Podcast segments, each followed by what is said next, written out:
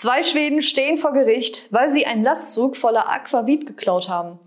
Der Richter, was haben Sie denn mit der riesigen Menge Alkohol angestellt? Verkauft. Und was habt ihr mit dem Geld gemacht? Versoffen.